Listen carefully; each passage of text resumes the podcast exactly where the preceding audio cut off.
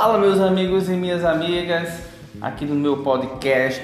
Gente, eu gostaria de falar hoje sobre o que você, engenheiro civil, que está saindo da universidade, está saindo da faculdade, quais ferramentas e o que é que você deveria aprender fundamentalmente como engenheiro.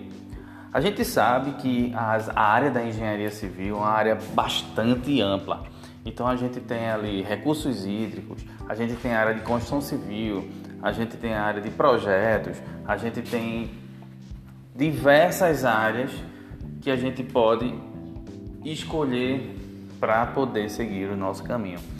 Mas então, se tem tantas áreas de atuação dentro da engenharia civil, o que é que teria de mais fundamental a ser aprendido para que eu não perder, perdesse meu tempo fazendo vários e vários cursos.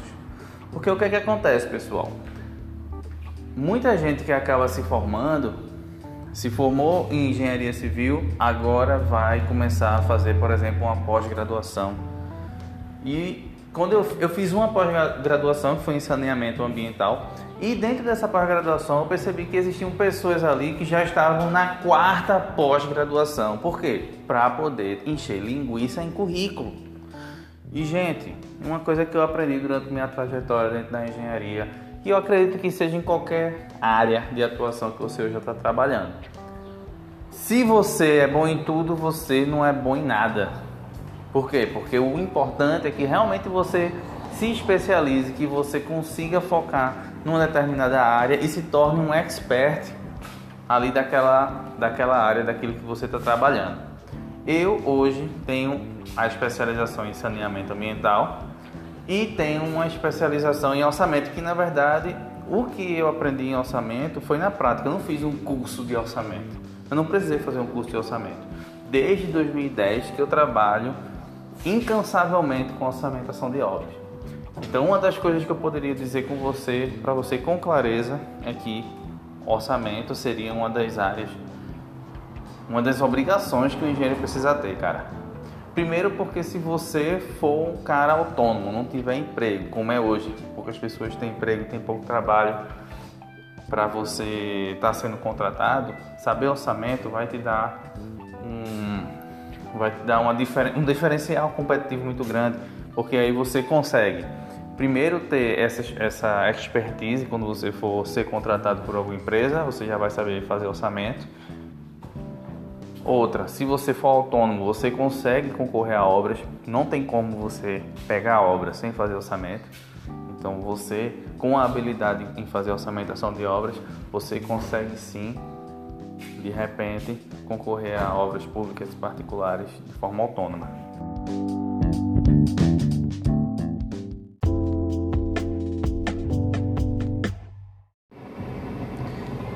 gente, quando eu falo em orçamento, não é porque eu particularmente tenho experiência com orçamento e, sei lá, ministro cursos e tenho grupos no Telegram falando de orçamento. Não é só por isso, mas sim pela experiência.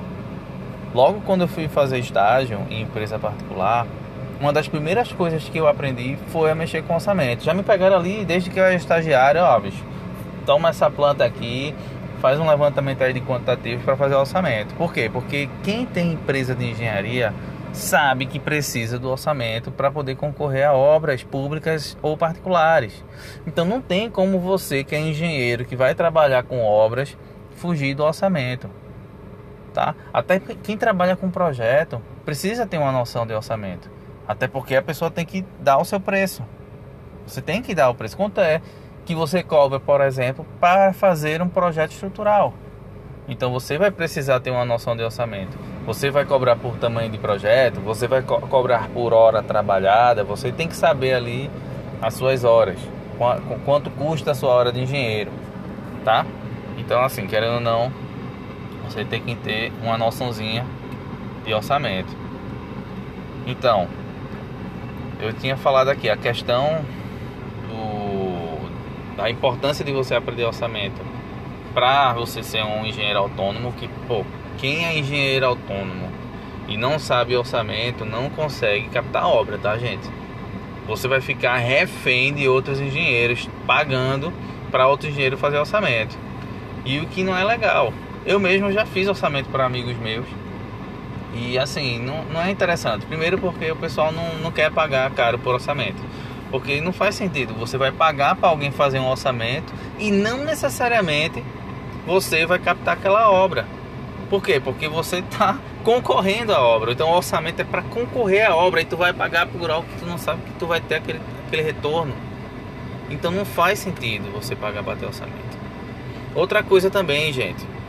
Um engenheiro que tem habilidade com orçamento, que trabalha em empresa particular, normalmente ele é ele é fixado ali naquela função.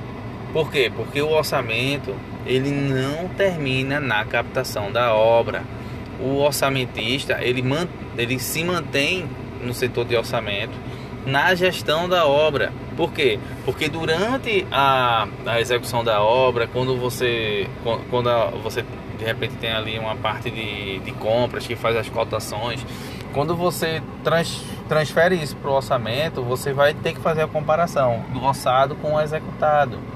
Você vai precisar saber onde foi que você teve lucro e onde foi que você teve prejuízo.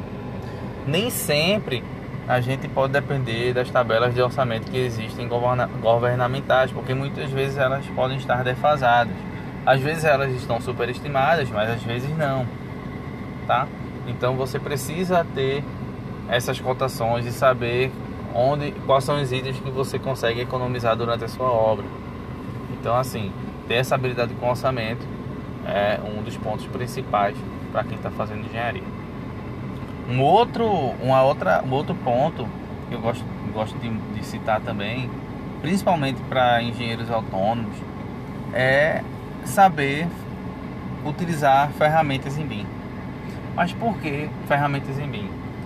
Quem trabalha hoje com AutoCAD e apenas AutoCAD está fadado a ficar para trás. Por quê? Porque as novas gerações de engenheiros que estão surgindo já estão trabalhando, por exemplo, com AutoQI, já estão trabalhando com, com Revit. Então, já estão fazendo projetos hidrossanitários, projetos estruturais, todos utilizando BIM. Ou seja, quem não souber trabalhar com BIM vai ficar de fora do mercado. E não é uma coisa para daqui a 5, 6 anos, não. É uma coisa que já, já tá rolando. Hoje mesmo eu tava conversando com o meu sócio. É, a gente foi para uma reunião com um arquiteto. Um arquiteto tinha um engenheiro lá, recém-formado inclusive. E aí a gente conversando com eles: Ó, oh, bicho, tu tá fazendo um projeto é, utilizando qual ferramenta? Ele: Não, tô utilizando é, o QI elétrico. Não, tô utilizando o QI sanitário. Não, tô, tô usando o Revit para poder fazer para poder fazer os meus projetos. Então, tô sempre em BIM, sempre em BIM, não tem para onde fugir. Então, você que está achando que vai ficar no AutoCAD e vai atender o mercado, não vai. Não vai, não vai, não, não tem para onde correr. Então, se você quiser entrar nessa área de projetos, você tem que já ir para essa parte de BIM. E outra, se você puder entrar na parte de BIM e já utilizar aplicativos que te apresentem o projeto em realidade aumentada já é um, um plus aí para você. Então já existem ferramentas que fazem isso, que vão te auxiliar a apresentar projetos ao cliente em realidade aumentada, tá? Então assim, isso não te ajuda apenas a apresentar ao cliente, mas também até o mestre de obra. Vamos lá, tu fez um projeto tu fez um projeto em BIM, sei lá, no CIPCAD e, e o teu mestre de obra está em dúvida onde fazer a, onde é, onde é a alocação ou, ou a, então a posição do pilar. Aí você chega com uma vista 3D, meu amigo.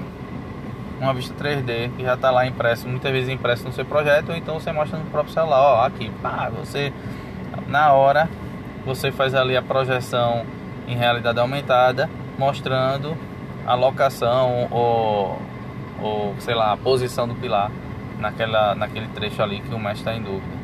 Aí seja a locação de pilar, seja parede, locação de janela, tudo isso dá para fazer utilizando a ferramenta BIM associada a outras ferramentas de realidade aumentada ou realidade virtual que já existem no mercado. Então assim, sempre está se atualizando com relação ao BIM e, e essas novas tecnologias.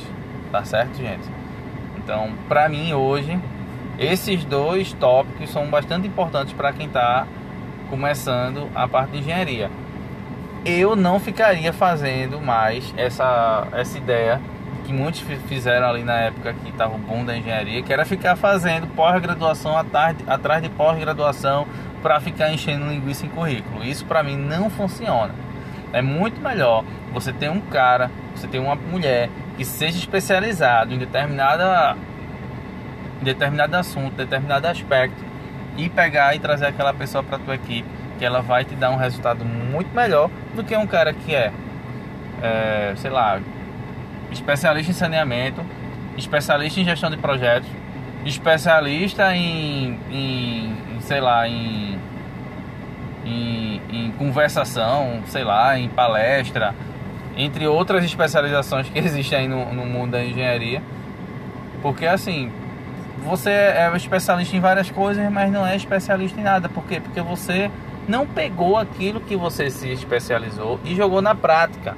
Quando eu fiz a minha especialização, já tinha comentado com vocês, em saneamento ambiental, eu já trabalhava na Secretaria de Saneamento. Então saí do saí da pós-graduação já aplicando todos os conceitos de saneamento que eu tinha aprendido. Então eu realmente me especializei na área e pus em prática. Estava na prática, passei cinco anos ainda praticando saneamento junto com orçamento para saneamento. Então fazia orçamentos para obras de saneamento e trabalhava com fiscalização de obras de saneamento na cidade do Recife. Então, assim, a minha especialização ela complementou aquilo que eu estava trabalhando e aquilo que eu estava trabalhando me deu mais capacidade técnica, enriqueceu a minha especialização, entende? E aí foi quando tive a ideia de empreender, de abrir minha própria empresa e de fazer o meu curso hoje, que é o curso de orçamento de obras, é o, o orçamento raiz e justamente por eu ter essa experiência com orçamento, eu achei que eu acho, né, o que é muito importante um engenheiro hoje, principalmente recém-formado, tá assim trabalhando com orçamentação de obras. Então, por isso que como eu tenho especialização em orçamento, não tenho especialização em ferramenta, de ferramentas em BIM, apesar de eu, de eu saber como funciona, dos nossos projetos hoje aqui dentro da Construtec serem feitos todos em BIM, não é realmente a área que eu estou me especializando, mas sim eu, eu participei de várias palestras com relação ao BIM e sei muito bem como funciona e gosto de aplicar isso dentro da minha obra. Então, os, as, as duas grandes áreas que eu investiria se eu fosse engenheiro hoje seria na área de orçamento, como é que faz um orçamento para obra pública, como é que faz um orçamento para obra particular e como trabalha com ferramentas para projetos em vídeo. Beleza, pessoal? Então espero que vocês tenham curtido a dica. Curte aí esse, esse podcast, compartilha com a galera, beleza? Valeu!